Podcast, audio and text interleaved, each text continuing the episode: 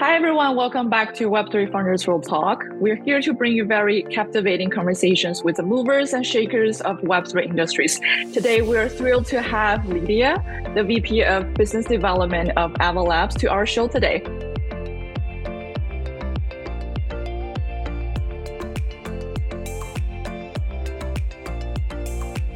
Welcome to our show, Lydia. Thanks, Blair. Very excited to be here and uh, excited to talk about what we're going to talk about today. Thank you so much for coming. Uh, would you mind telling us a little bit about yourself? How did you land in this crypto space and also your project? Yeah, absolutely.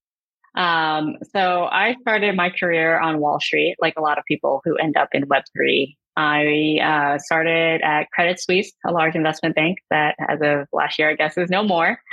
Um, but I was on the buy side for 10 years and I invested in internet, fintech, and SaaS and video game companies. So a lot of actually what I'm focused on now, but we'll, we'll get to that. And uh, after it was in my course of, of uh, covering the internet sector that I did kind of discovered Bitcoin in 2013. And a bit of that, you know, in that time, it was really being regarded as an alternative payments network, a, a virtual, literally, you know, a currency for payment. It was um, not really viewed as a uh, store of value just yet.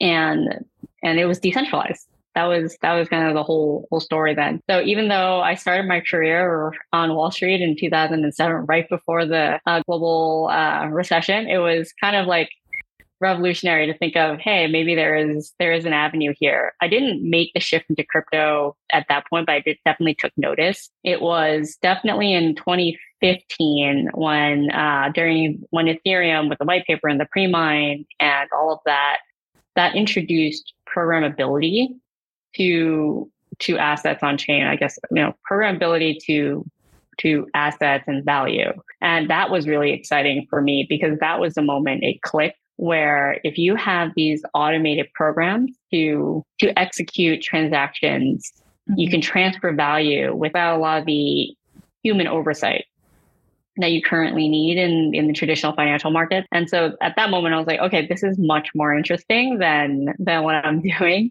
And I started deep diving into the sector. You know, on you know, I, I was still working and and spent a lot of time reading white papers and whatnot. Uh, I didn't really make my jump into uh, crypto and really what I call Web 2.5 until 2018. I joined a secondary marketplace they're no longer they're they were called SharesPost, but uh, they were acquired by Forge Global. And at that time, you know, we just had the ICO bubble in 17, and there were all these these fundraisers. And um, question kind of was like, you know, are these securities? And that and um, you know, the goal of the digital assets unit that was spun up at SharesPost was to one build a compliant marketplace with the existing broker dealer and the ATS registration that they had. So the, the alternative trading system, which was basically like the regulatory assignment of an exchange that wasn't an exchange. Mm-hmm. The second thing was to build out this global settlement network, which would connect a lot of uh, broker dealers globally and their equivalents to allow cross border trade settlement. And we're going to build that network on Ethereum at the time too. Uh, that was that was also another interesting story but uh, it was in 2019 that I think just kind of understanding all of the work that had to happen on the regulatory front with, uh, you know, kind of updating the registrations and getting regulators comfortable with the idea of holding holding uh, digital assets. It became clear that you know I wasn't really I didn't really want to do that for much longer. Uh, and then the opportunity came to join Ava Labs, and I, I jumped right on that. It was it was much more interesting to me to work on the actual blockchain layer, the layer one. Because as I said, you know, we were trying to build out this like global settlement network on Ethereum, and we kind of identified a lot of obstacles that were coming if um, with the technology of Ethereum that was available at that point in time. But we can kind of talk through that a little bit. That was a long intro. Wow. I love your story. I, I, must say, especially you know from the how did you land in this crypto space and how did you find the concept is actually really promising and what that's i mean i've heard a lot of like stories around but yeah i love your version and also as we all know like Ava Labs is actually one of um, pretty well established project i would say but um, I think everyone is so eager to know like some backstage stories around it. Maybe tell us a little about um, you know, like how did your funding team uh, establish this project in the first place? Like how, like what's the thought process?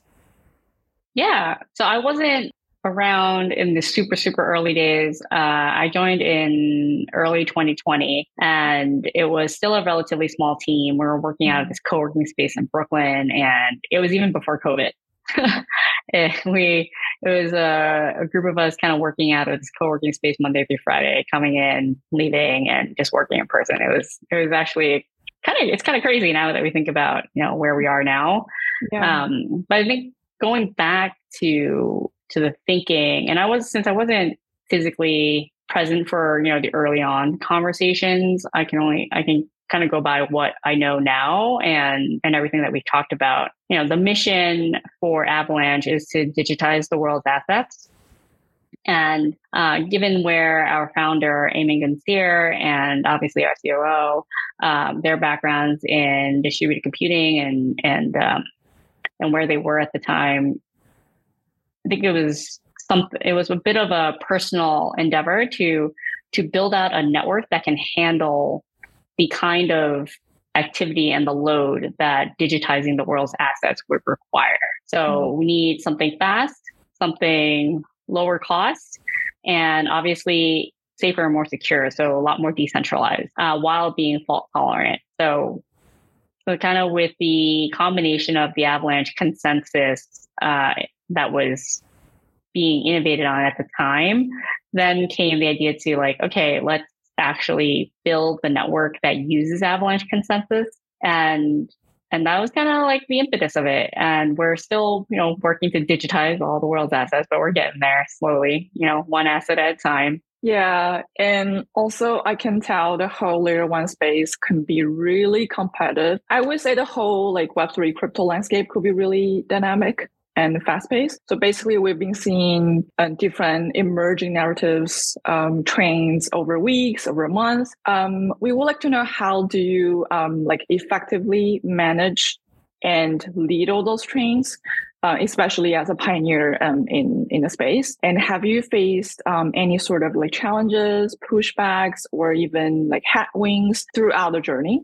It's been you know the the uh, avalanche launched in september 2020 and here we are sitting here three years later pretty much almost to the anniversary to the yeah. launch of mainnet actually. That mm-hmm. you know a lot has happened since then. We've seen a lot of different things. And you know just outside of avalanche there have been a ton of layer ones. Now we have the the great shift in ethereum to from proof of work to proof of stake. And now we have a lot of layer twos. And you know, a lot of new technologies have hit the market. And I think from our perspective, uh, we we consistently strive to accomplish our mission, and we consistently try to innovate and deliver tooling and technology on Avalanche that is meant to really make um, tokenizing and writing smart contracts for for any and all applications and assets so as mm-hmm. far as like all the narratives go, it, it's tribal, but my sense and a lot of the people here at Ava Labs is uh, the pie is still really small. And I think, you know, it can be very competitive, but let's grow the pie bigger before we start fighting over all the slices. And, you know, that's that's kind of the one thing that I that I keep trying to like push myself personally. It's just, you know, like how many people are there in the world? How many users of the internet are there? And and yet, you know, Web3 can kind of feel like an echo chamber sometimes. Yeah, I'm feeling the same. I feel like it's still very nascent. And maybe yeah. um, let's get, just give it more time. And once we have more technology and also more applications, maybe we will have, you know, uh, even the mainstream adoption, but we're not that time yet. um, yeah. Um, also, can you share some your uh, like current primary focus within Avalanche, Ava Labs? Um, what's your major focus right now? Because you you keep saying that your mission is like digitalizing the world assets, and it seems like you want to bring more assets on chain. And yeah, just tell us more about what's what's the focus right now. Yeah, there are so many different types of assets in the world, and we're not just talking about uh, financial assets or or what what people have labeled like real world assets or mm-hmm. on-chain assets and you know very broadly we think uh, the use of well actually the the ability for subnets to address many different use cases is kind of what brings the, the world's assets on chain. And so that includes like gaming, um, obviously institutional and traditional finance. There is also a use for consumer use cases in terms of um, loyalty system or loyalty platforms. Um, and there's also obviously the ability to put payments on chain uh, with different currencies, stable coins, et cetera. So long way of saying we are focused on all of those things. Uh, but if we go up one level, what we're really focused on is allowing allowing anyone who wants to build their application or build out their use case to be able to use it on Avalanche and provide the tooling and also the architecture necessary to support those applications. Uh, you know, kind of specifically, you know, the use of subnets as a way for the Avalanche network to scale, as well as create these custom modular networks for all for developers to build on. I think that's a that's a very nice confluence of um, ideas where it's like you don't have to be beholden to to the main main chain or the main permissionless network in terms mm-hmm. of um, competing for block space or or even transaction ordering or anything like that. You can create your own in environment where it's you have your own block space or or there's an environment for um, different use cases like uh, you know there was the movement team just announced their fundraise and what they're bringing is a move based uh, environment ecosystem to and really just pushing the growth of the move VM and the language. And their first step will also include building out the M1 L, the M1, not L1, the M1 on Avalanche. It'll be powered by the Avalanche consensus. It's a subnet. And part of the appeal of that is because not every developer in the world will or knows how to code in Solidity or nor do they want to. And yeah. our stance is, you know, we just want to meet developers where they are. We want to give them the option and the flexibility to build what they need to securely and faster and cheaper than than their current alternatives, be it like Web two or um, you know whatever they're using already. So that's that's kind of like one way of thinking. Uh, mm-hmm. So with that said, you know we are also working on a lot of different things for the Avalanche platform itself. You know, we, there's been a bit of news around the Hyper SDK, which is a, an SDK to help people build either you know custom VMs or or um, you know whatever their app or use case is on a subnet, but also the the focus of Hyper SDK is on performance. It's on throughput. So that really prioritizes giving people you know a lot more transact like a lot more TPS or transaction per second uh, than than you know what doing what coding and Solidity or writing like or, or what the EVM can do.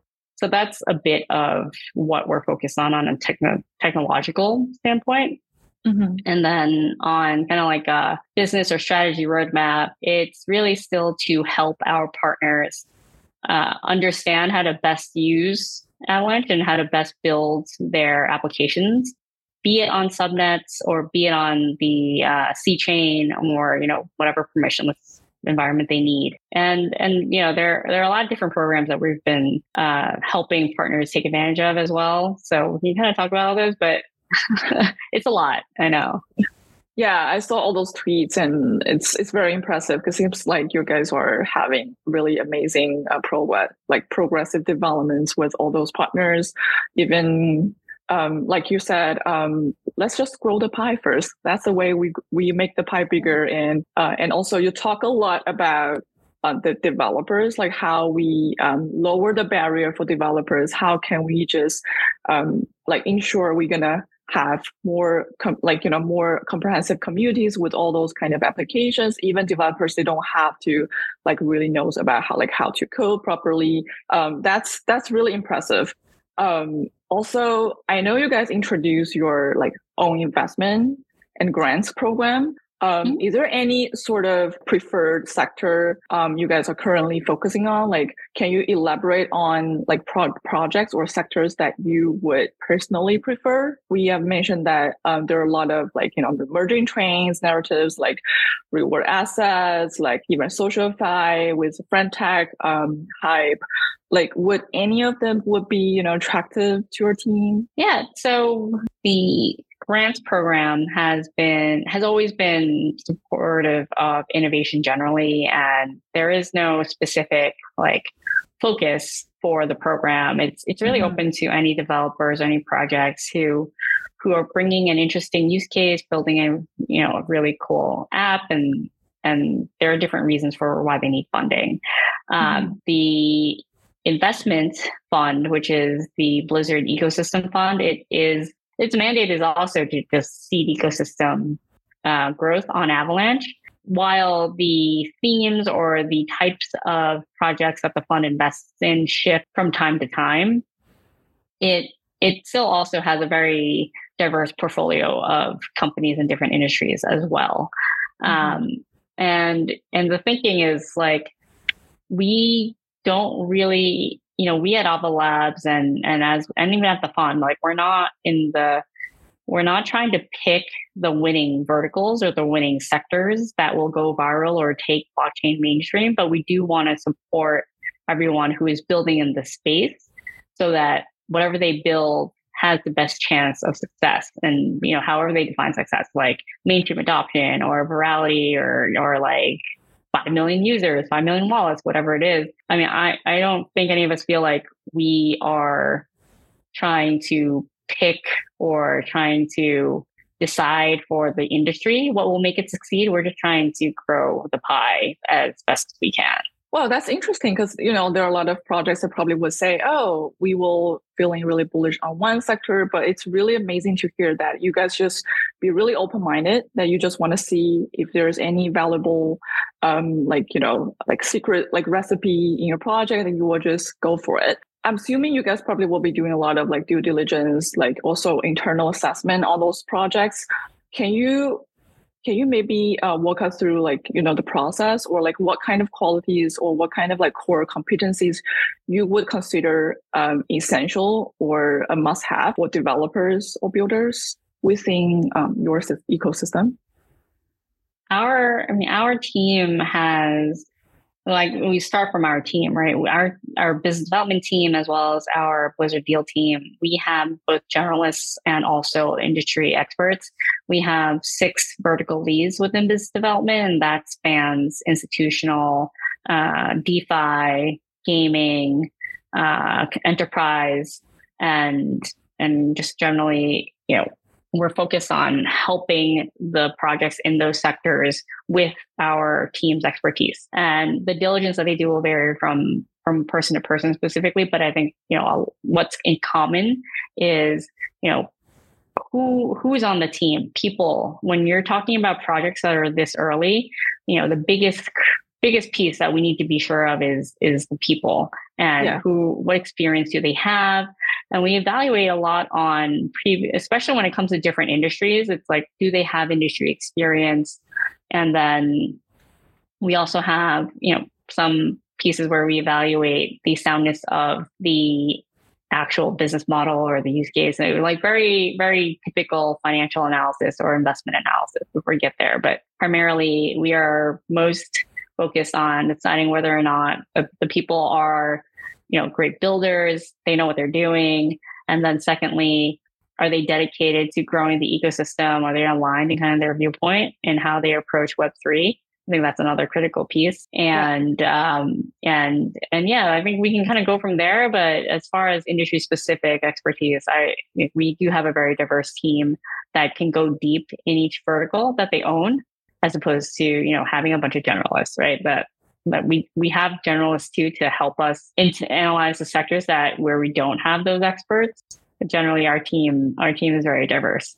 Yeah, that's that's that's really good to know. Um, and also, I'm siding with you on this 100%. I feel like um, I don't know about other industries, but I feel like for Web3, for crypto space, um, team readiness would be the key. You know, for all those entrepreneurs, builders, they have to be really selective on trains and what kind of, you know, sectors they would like to work on. And also they probably they get to encounter a lot of distractions along the way. That's what we have been seeing. Um, yeah, definitely. Um, well, things we talk about the developers, we talk about um, the, your your mission. Um, we also would like to know um, how do you assess or what's your insights on the current growth of the Web three applications and its broader impact on the development and evolution of the decentralized web ecosystem as a whole. Uh, what about its future? Uh, you know, what will be the primary catalyst or like driving force for the ne- next cycle? There are two questions, and it could be really tricky. it's been it's been kind of journey, right? Especially in this market. Mm-hmm. The to answer the second question, I even when I was covering tech, there was no clear like everyone was focused on trying to pick the next big winner, the next big innovator, or the next big mm-hmm. disruptor, right? That yeah. Um, but it never came in the form of like a technology. It was always one specific viral app that all of a sudden you had huge user growth. It just like exponential yeah. growth in a very short term. And then yeah. and then you had a market that followed very quickly after. Mm-hmm. So I think that is also what's going to happen in Web3. Like what takes Web3 to the next level and gets real adoption is we need that one, maybe probably won't be just one, but you know, for simplicity's sake, like that one huge app that people love using and maybe they don't even know it's powered by blockchain. Doesn't even matter. Yeah. But yeah, and the user experience obviously has to be relatively easy to use. It may not have to, like if some if people love this app so much, they may be willing to go through some obstacles to use it, um, but not so much that like it stops them in the track from even onboarding. But the point is, I think it takes that one killer app, and where that is, I think they'll if you it, your answer will change depending on who you're asking, but I'm really psyched about this uh, new game that's coming, and it's called Off the Grid, built by Gunzilla Games, and they are killing it with like the graphics, the gameplay. They just put out a preview video of um, some um, huge gaming personalities who are actually playing. It looks looks amazing. Uh, so, but I also, you know, I was a gamer and I also invested in video game companies, so I have a bit of a bias and a lean in that direction. Definitely I, I think there's a, like one big pillar that we want to maybe tackle would be how can we make the whole Web3 world more like seamless, like more easy to enter? Like, cause normally people, they can just like new beginners could be, could find it really overwhelming because they have to, you know, master wallet, they have to master private key, and also they have to, um, you know, learn mm-hmm. how to use every single application and also even like name it. Like therefore all those DeFi protocols, there are tons of applications and maybe every single DeFi would have very different UI UX. So it's not really well, it's not really good for people to use like in their daily life. I mean, apparently, but GameFi could be one of the promising sector because, well, definitely there are a lot of Web2 gamers. And if we can just maybe, you know, make the whole like like like you said, like make make the whole things like more visually appealing and also with NFT, with other kind of things yeah. And um, yeah i think so. we would love to completely see. agree there are so many possible ways i can go but being a gamer myself and there's also something that's happening in the relatively near future so like i'm very mm-hmm. excited about that uh, and also because it's it's going to launch on like consoles to begin with so so that's already easier for people to access like it's not going to be in the browser and you don't you don't need like to create like a wallet with a seed phrase to start playing. Yeah. You can just start playing, right? And that's kind of yeah. that's kind of one of the things that that you really need, just like easy onboarding to start and to try it.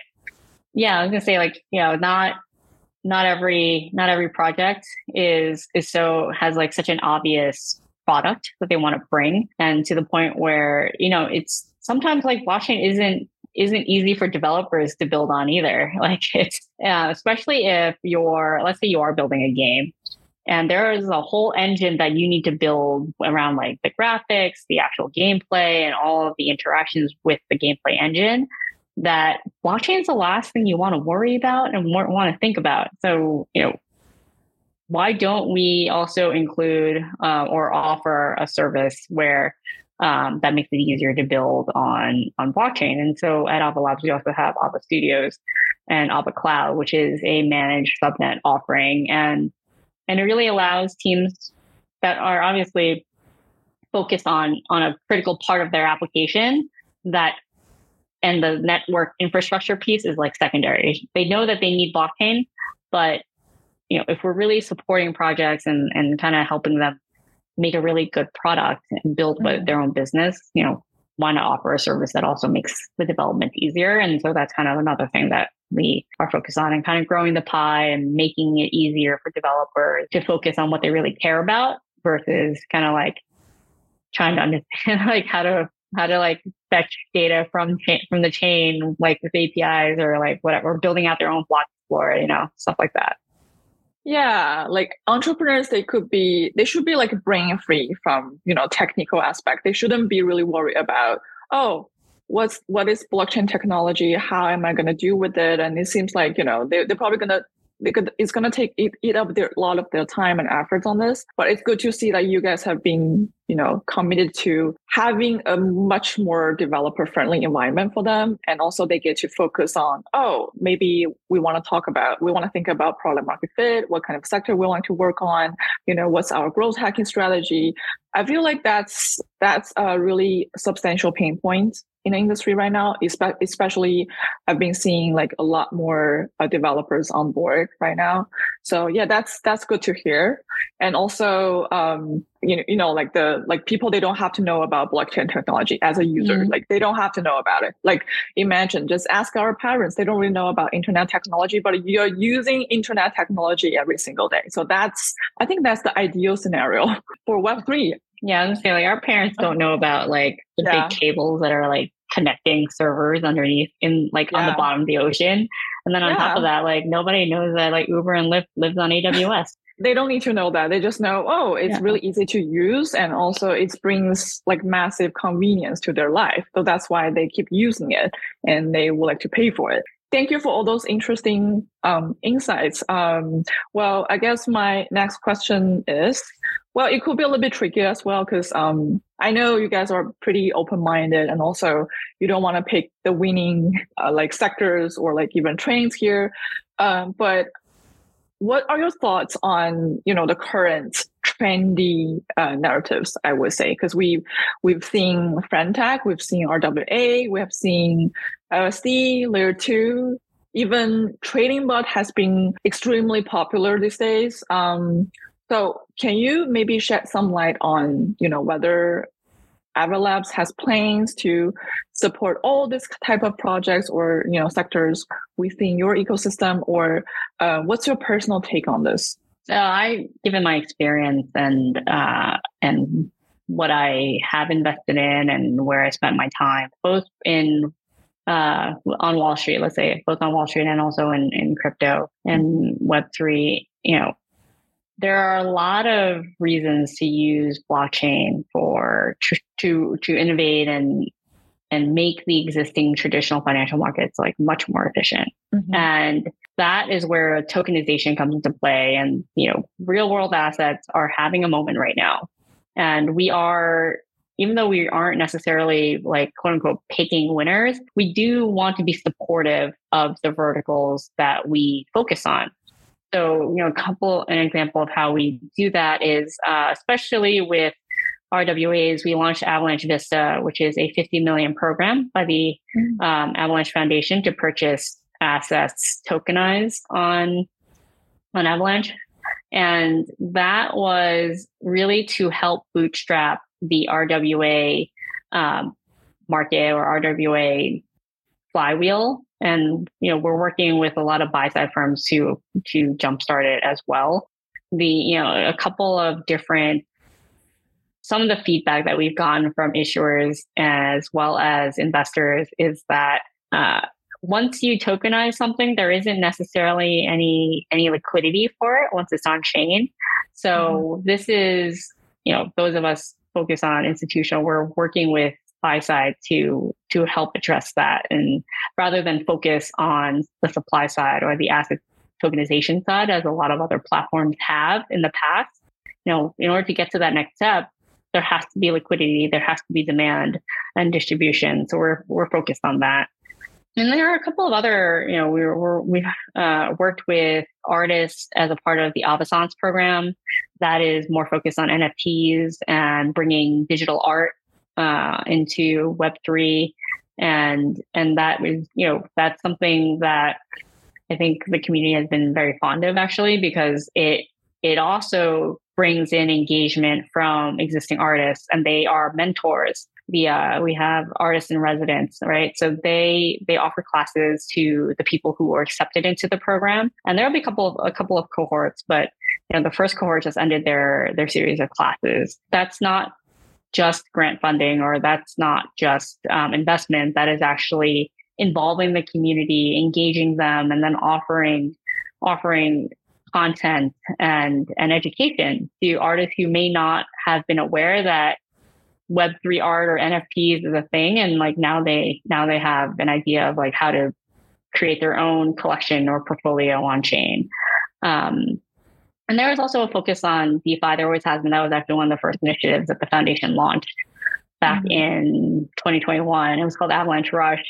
And uh, yeah so a couple of different initiatives. On the gaming side we have um, avalanche arcade which is really more of a coalition of web 2 and Web 3 gaming industry players. So mm-hmm. on the Web 2 front, uh, one of the, you know, the first cohort um, and included Gree, which is a, a Japanese gaming and content media company. Uh, and then also includes the the uh, Shrapnel team as well on the Web three side, and they're also building like a like a AAA shooter. That's also something we're very excited about. But we didn't get a chance to talk about today. You know, there are a lot of different things that we're working on here to push forward uh, and and you know try to accomplish our mission of digitizing the world's assets as our tagline. Again, we can say that we're picking those six sectors as like where we want to spend our time, uh, but we're very supportive generally, and we try to we try to help our community and those who are new to the community really figure out you know what they want to do. That's really, really amazing, I would say, because rather than just picking winning sectors, you guys are doing a lot of things for those, you know, like communities, developers, like overall. Um, well, thank you for sharing your valuable insights. Um, you know, your expertise has been really valuable and also to all those developers and builders, I can tell. And we're definitely eagerly looking forward to seeing more innovations, more good news from Ava Labs in the future. Thank you, Lydia. No, thanks for having me, Blair. Thanks for the great conversation.